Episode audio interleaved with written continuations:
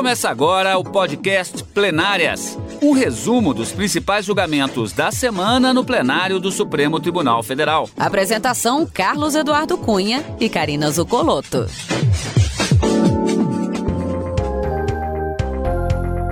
Hoje com os principais momentos das sessões por videoconferência dos dias 23 e 24 de junho de 2021 e também do chamado plenário virtual do STF.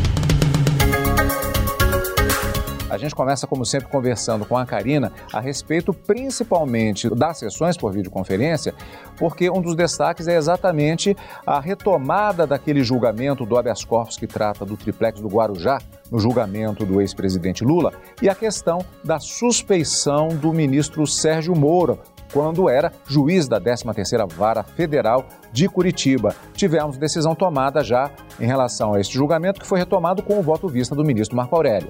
É isso mesmo, Cadu. Os ministros retomaram o julgamento desse recurso que já havia sido iniciado, logo depois que já havia sido decidido lá no início do semestre sobre a, a impossibilidade da 13ª Vara Federal de Curitiba processar e julgar os casos envolvendo o ex-presidente Lula, porque entendeu que não haveria coincidência ou qualquer tipo de ligação entre os fatos apurados envolvendo o ex-presidente e os supostos desvios na Petrobras. Então, não haveria a competência daquela vara para justificar o processamento desses, dessas, dessas ações lá em Curitiba. E com isso, os ministros acabou ficando vencedor o voto do ministro Edson Fachin para determinar que o foro competente para processar e julgar os casos envolvendo o presidente Lula, principalmente no caso do triplex, seria a Justiça Federal do Distrito Federal. Mas Naquela ocasião, como eu disse, os ministros deram início ao julgamento desse outro habeas, desse outro recurso em habeas corpus envolvendo uma argumentação de suspeição do ex-juiz Sérgio Moro para proferir decisões nesses processos envolvendo o ex-presidente Lula. E a grande controvérsia era saber se o plenário poderia passar por cima de uma decisão que já havia sido tomada pela segunda turma no sentido de declarar o ex-juiz suspeito e, com isso, anular todos os atos decisórios envolvendo o caso do triplex do Guarujá. Naquela ocasião, o julgamento foi suspenso em razão de um pedido de vista do ministro Marco Aurélio, apesar de já haver uma maioria formada no sentido da manutenção da, da decisão da segunda turma. E o julgamento foi concluído nesta na, na quarta-feira desta semana, que a gente vai acompanhar tudinho aqui no Plenárias. Mas um outro julgamento também que foi iniciado na quarta e finalizado na quinta-feira, em uma sessão também monotemática, os ministros acabaram decidindo por cancelar uma súmula ordinária do Supremo Tribunal Federal e declarar a inconstitucionalidade de um artigo, um parágrafo de um artigo do Código Tributário Nacional e também um dispositivo da Lei de Execuções Fiscais por entender que eles não foram recepcionados pela, pela Constituição Federal de 88, uma vez que estabeleciam uma regra de preferência da União para o recebimento de créditos da dívida ativa em detrimento dos outros entes federativos. Ministros entenderam que isso viola o Pacto Federativo e que não há hierarquia entre a União, os estados, o Distrito Federal e o município a partir da Constituição de 88. A gente vai ver como foram essas decisões ao longo do nosso programa. Vamos fatiar os temas, Karina. Estes são os destaques, justamente, da chamada sessão por videoconferência que acontece quartas e quintas-feiras. Mas aqui no Plenárias também checamos os acontecimentos e as decisões do chamado plenário virtual. Plenário virtual. E em destaque, a sessão do plenário virtual, na qual o Supremo Tribunal Federal formou maioria para manter suspensa a convocação de governadores para depoimento na CPI da pandemia no Senado. 19 governadores entraram com ação na Suprema Corte contra a convocação de nove deles pela comissão. Para eles, a medida violaria o Pacto Federativo. Viviane Novaes acompanhou.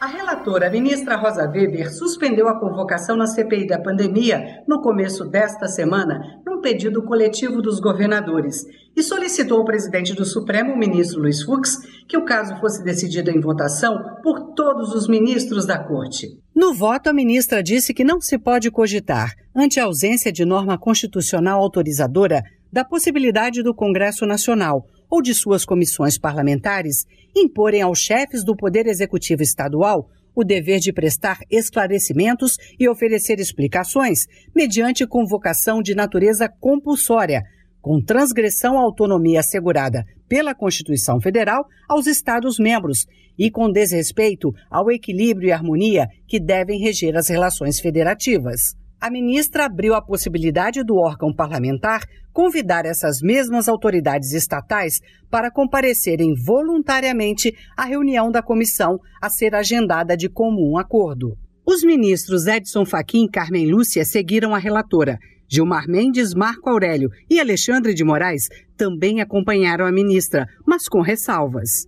Para o ministro Gilmar Mendes, o controle parlamentar é, antes de mais nada, controle político. Não se sobrepõe ao controle administrativo e também, por isso, não invade ou usurpa atribuições do Tribunal de Contas da União. A vedação para que a CPI em questão investigue assuntos relacionados à realidade político-administrativa dos Estados-membros e a correlata impossibilidade jurídica da convocação de governadores para depor na condição de testemunha ou de investigado dá-se com fundamento na autonomia política dos entes federados.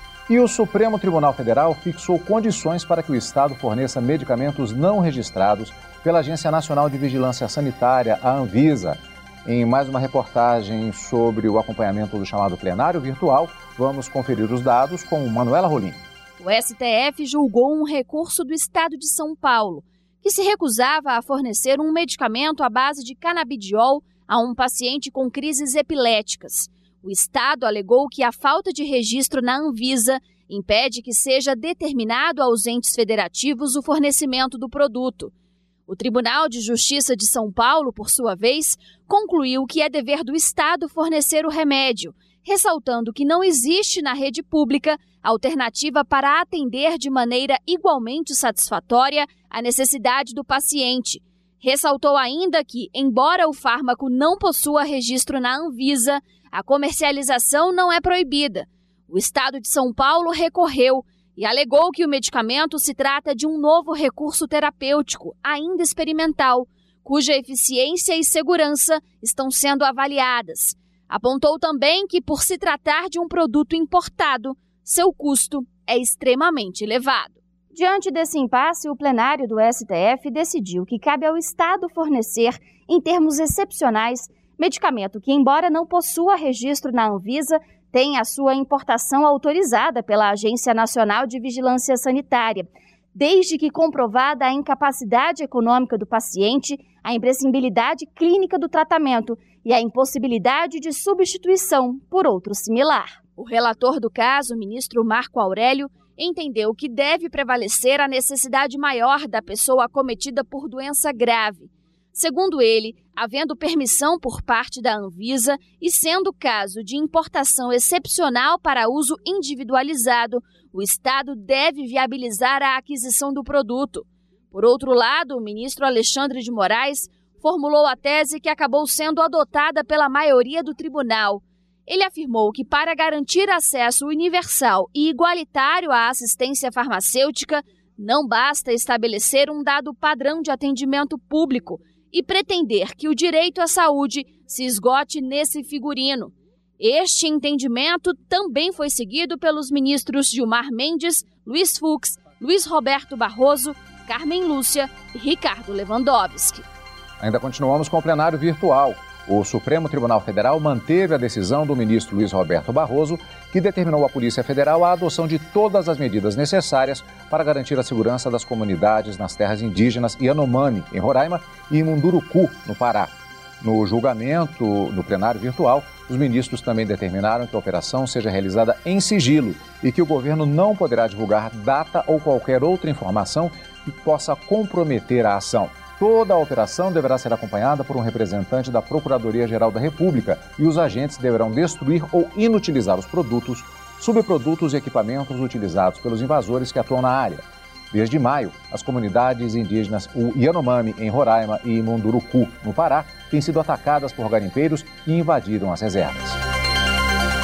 E vamos para as sessões por videoconferência. Na pauta da sessão plenária da quarta-feira, dia 23 de junho, do plenário do Supremo Tribunal Federal, a retomada do julgamento do habeas corpus, em que se discutia a decisão da segunda turma do STF, que declarou a suspeição do ex-juiz Sérgio Moro na ação penal contra o ex-presidente Lula, referente ao triplex no Guarujá, em São Paulo. Antes de rever como foi o julgamento propriamente dito, vamos saber um pouco mais sobre o tema na reportagem de Manuela Rolim. O plenário analisa o agravo regimental apresentado pela defesa do ex-presidente Lula, relacionado à decisão monocrática do relator ministro Edson Fachin, que declarou a incompetência da 13ª Vara Federal de Curitiba e a perda de objeto dos processos conexos, entre eles o habeas corpus julgado pela segunda turma em 23 de março desse ano, referente à suspeição do ex-juiz Sérgio Moro.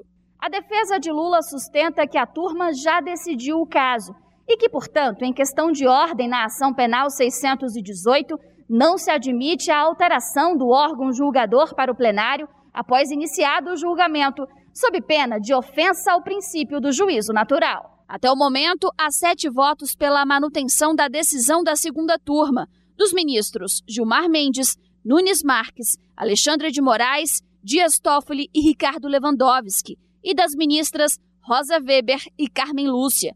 O julgamento será retomado para o voto do ministro Marco Aurélio, que havia pedido vista dos autos. E na retomada do julgamento, com o voto vista do ministro Marco Aurélio, a maioria do Supremo Tribunal Federal reconheceu a decisão que declarou o ex-juiz Sérgio Moro parcial ao condenar o ex-presidente Lula no caso do triplex do Guarujá, em São Paulo.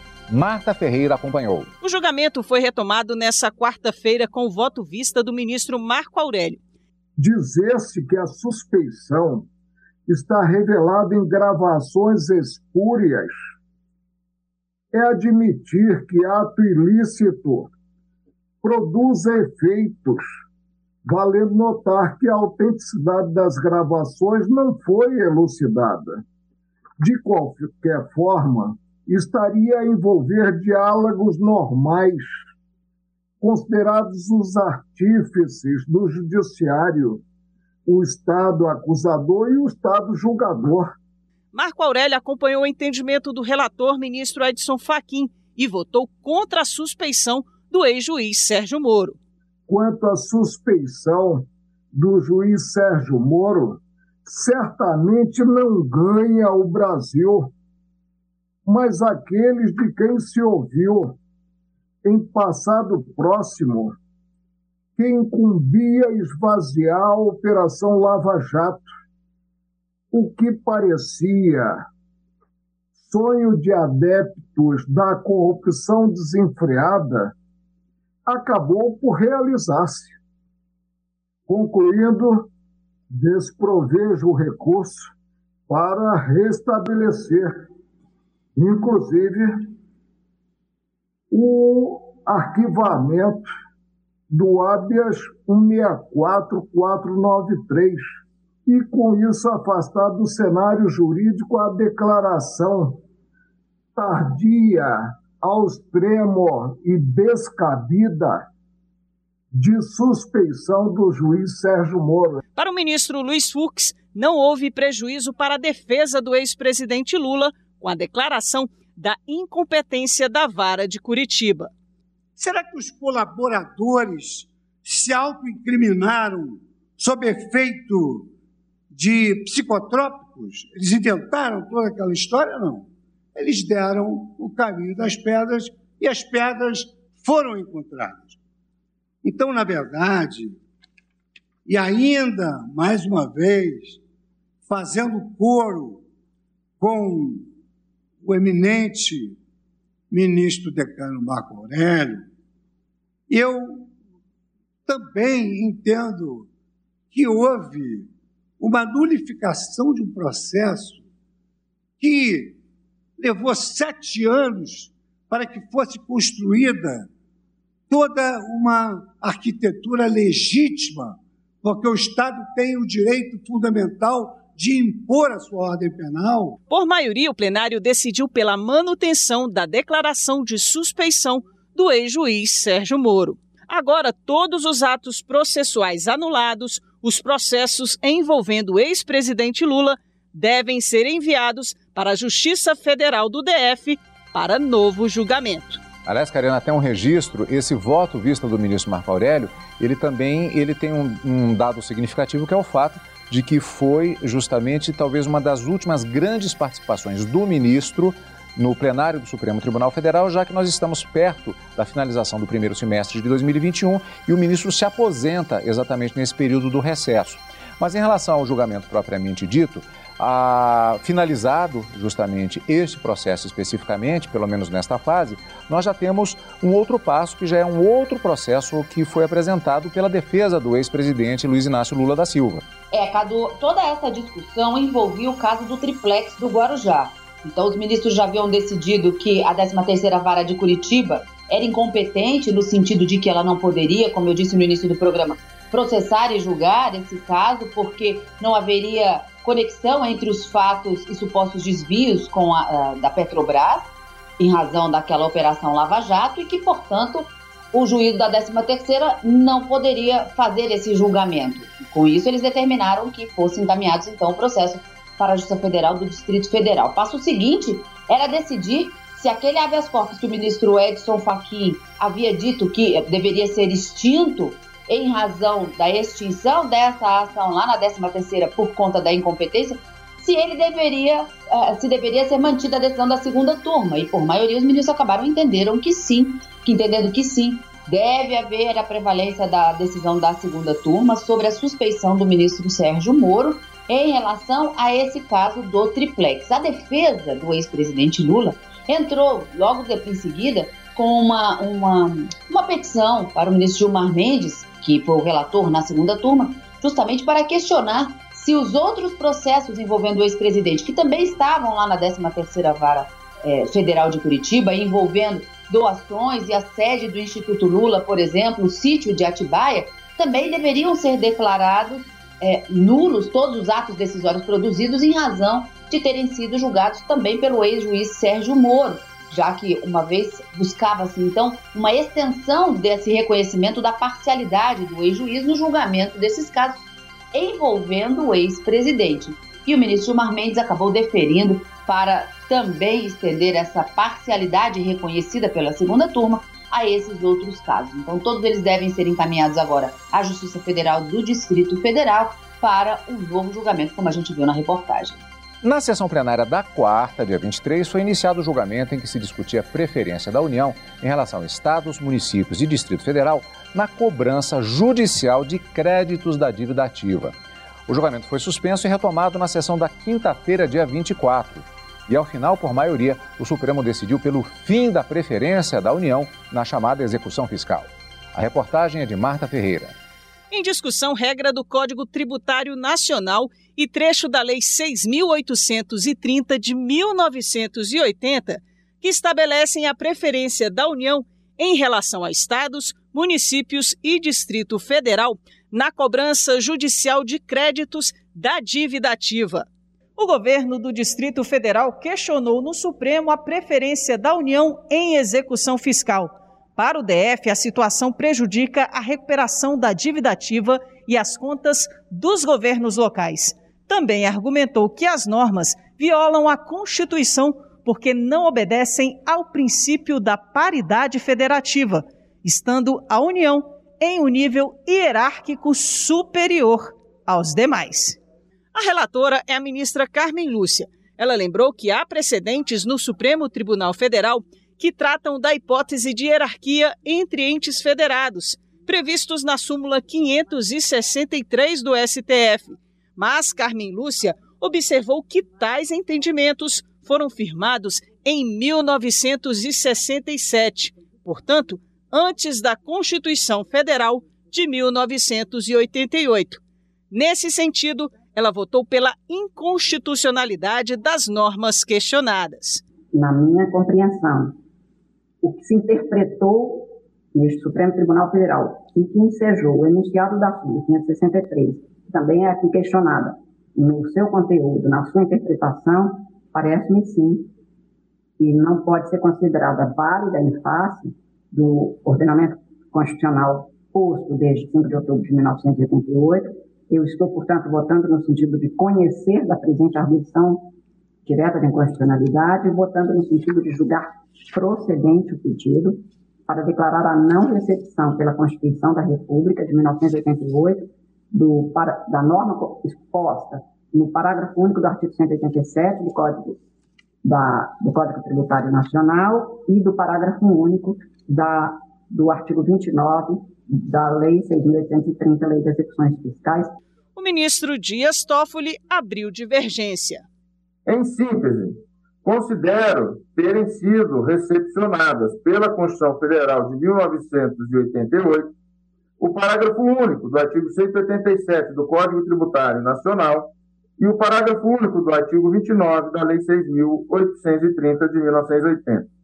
Em face do exposto, mais uma vez, renovando vênias e cumprimentando também a profundidade do voto proferido pela eminente e ilustre relatora, ministra Carmen Lúcia, para divergir, julgando totalmente improcedente a arguição de descumprimento de preceito fundamental. O ministro Gilmar Mendes também teve entendimento diferente da relatora. Eu estou, é, por conta dos fundamentos até aqui trazidos, julgando parcialmente procedente a presente arguição de descumprimento de preceito fundamental, tão somente para atribuir a interpretação conforme a Constituição ao artigo 29, parágrafo único da Lei 6.830, a Lei de Execuções Fiscais, sem redução do texto, reconhecendo a sua não recepção quanto a créditos não tributários, permanecendo a, válida a ordem de preferência quanto aos créditos tributários. O plenário, por maioria, decidiu pelo fim da preferência da União em execução fiscal e a súmula 563 do STF foi cancelada. Pois é, Karina, eu acho que existe uma palavra que ela não é propriamente jurídica, mas é muito usada porque ela é uma questão política, embora prevista, inclusive, do ponto de vista constitucional, que é o chamado Pacto Federativo. É do que se trata esse processo. Olha só, Cadu, vamos lembrar que essa arguição de descumprimento de preceito fundamental é uma ação que ela tem um caráter subsidiário, ela pode ser proposta quando não for cabível uma ação direta de inconstitucionalidade ou para questionar a recepção ou não de uma legislação que foi criada antes da Constituição de 88 e foi exatamente esse o caso trazido ao Supremo Tribunal Federal e julgado na quinta-feira. Um dispositivo do Código Tributário Nacional, que é uma lei de 1966, e um dispositivo da Lei de Execuções Fiscais, que é uma lei de 1980, vinha sendo discutido no Supremo nessa ação para dizer que dois dispositivos que estão íncitos nessas duas legislações deveriam ser declarados não recepcionados e, portanto, não produzir efeitos, já que criava uma distinção, uma hierarquia entre os entes federativos da República. Então, União, Estados, municípios do Distrito Federal, entendeu a maioria que se formou no Supremo, não tem hierarquia entre eles, porque a partir da Constituição de 88 se estabeleceu que entre eles o que existe é uma chamada autonomia política, prevista lá no artigo 18 da Constituição, que dá a eles a chamada tríplice capacidade: capacidade para eleger os seus representantes, para elaborar as suas próprias leis dentro do critério de repartição da competência, que é um traço do federalismo, e também para se é, é, autogovernar, estabelecer as suas próprias constituições estaduais, a Constituição Federal, leis orgânicas nos municípios. Então, a violação do Pacto Federativo, a se prevalecer aquela disposição prevista tanto no Código Tributário Nacional quanto na Lei de Execuções, violaria todos esses preceitos estabelecidos na Constituição de 88. Os ministros não só declararam como não recepcionados esse critério de preferência estabelecido por essas duas legislações da União para o recebimento desses créditos da dívida ativa em detrimento aos outros entes federativos, como também determinar o cancelamento de uma súmula ordinária do Supremo que confirmava o entendimento dessa hierarquia e que é uma súmula que foi editada na década de 70. Portanto, todos esses, toda essa legislação questionada e a súmula eram anteriores à Constituição de 88. A partir de 88, não se fala mais nessa, né, em qualquer tipo de hierarquia entre esses entes. O que se estabelece, e a ministra Carmen Lúcia no seu voto foi bastante enfática nesse sentido, ela disse que no plano internacional a União ela é soberana, mas no plano interno ela tem autonomia política, assim como tem os estados, os municípios e o Distrito Federal, não se podendo criar qualquer hierarquia ou distinção ou preferência entre eles, Cadu. Pois é, portanto, destaque da semana no plenário do Supremo Tribunal Federal. Como vimos, voto da ministra Carmen Lúcia também destaque. Agora tem um outro destaque relativo à ministra. Na segunda-feira, dia 21 de junho, a ministra Carmen Lúcia completou 15 anos no Supremo Tribunal Federal. Uma trajetória importante, marcada por posicionamentos firmes, em especial aqueles que envolvem as mulheres.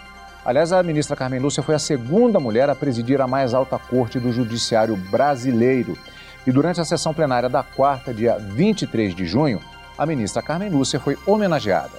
A mulher predestinada a romper preconceitos e a quebrar paradigmas, que a todos encanta com sua esmerada cultura, sua sensibilidade senso de justiça, notável saber jurídico, integridade e postura éticas, respeito às instituições e amor à liberdade, à igualdade e à democracia.